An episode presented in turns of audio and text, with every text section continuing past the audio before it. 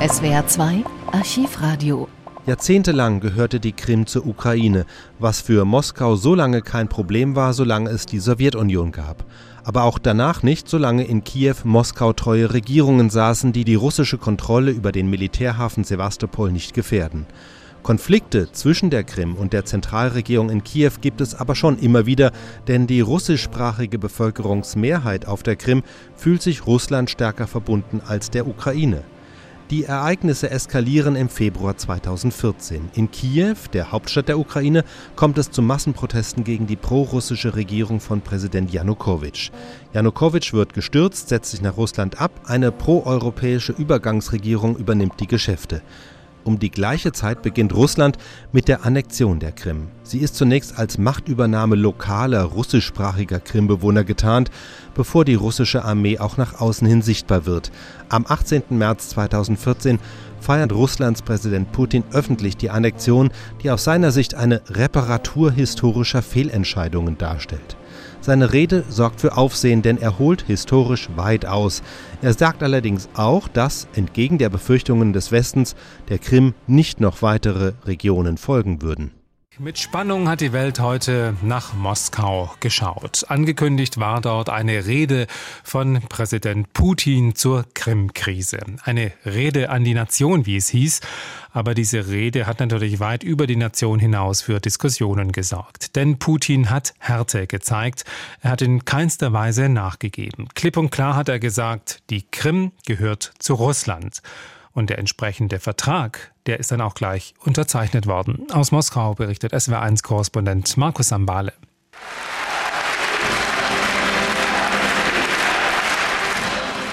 Als die russische Nationalhymne erklingt zum Ende der Zeremonie im prunkvollen Georgsaal des Kremlpalastes, da stehen die Abgeordneten, zustimmende, zufriedene Gesichter zeigt das russische Fernsehen. Wladimir Putin hatte eine entschlossene Rede an die Nation gehalten, eine Rede, in der er die Stärke und Größe Russlands betonte, als Staat mit eigenen Interessen, die geachtet werden sollten. Die Krim sei immer ein Teil Russlands gewesen. Dort habe sich nun die Bevölkerung mit einer überzeugenden Mehrheit für den Beitritt zu Russland entschieden.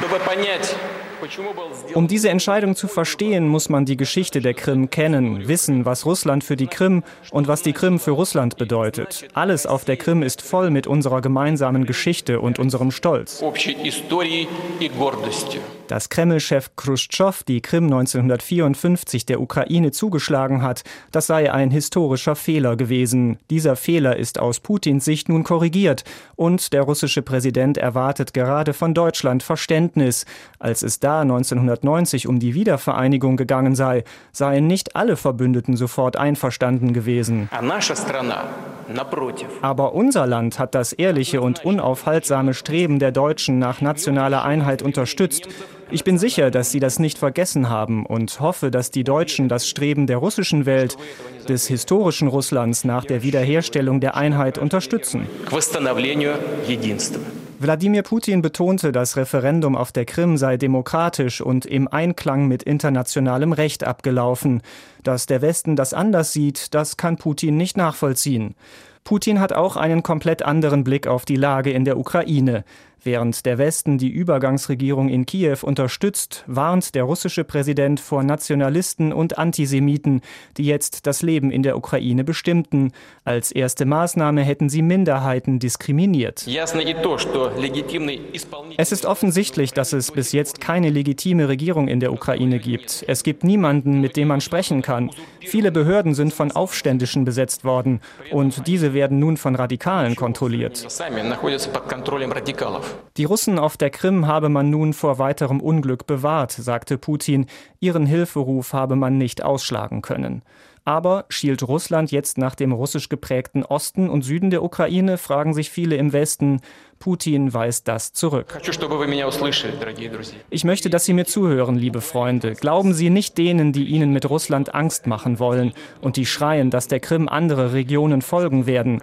Wir wollen keine Spaltung der Ukraine. Wir brauchen das nicht.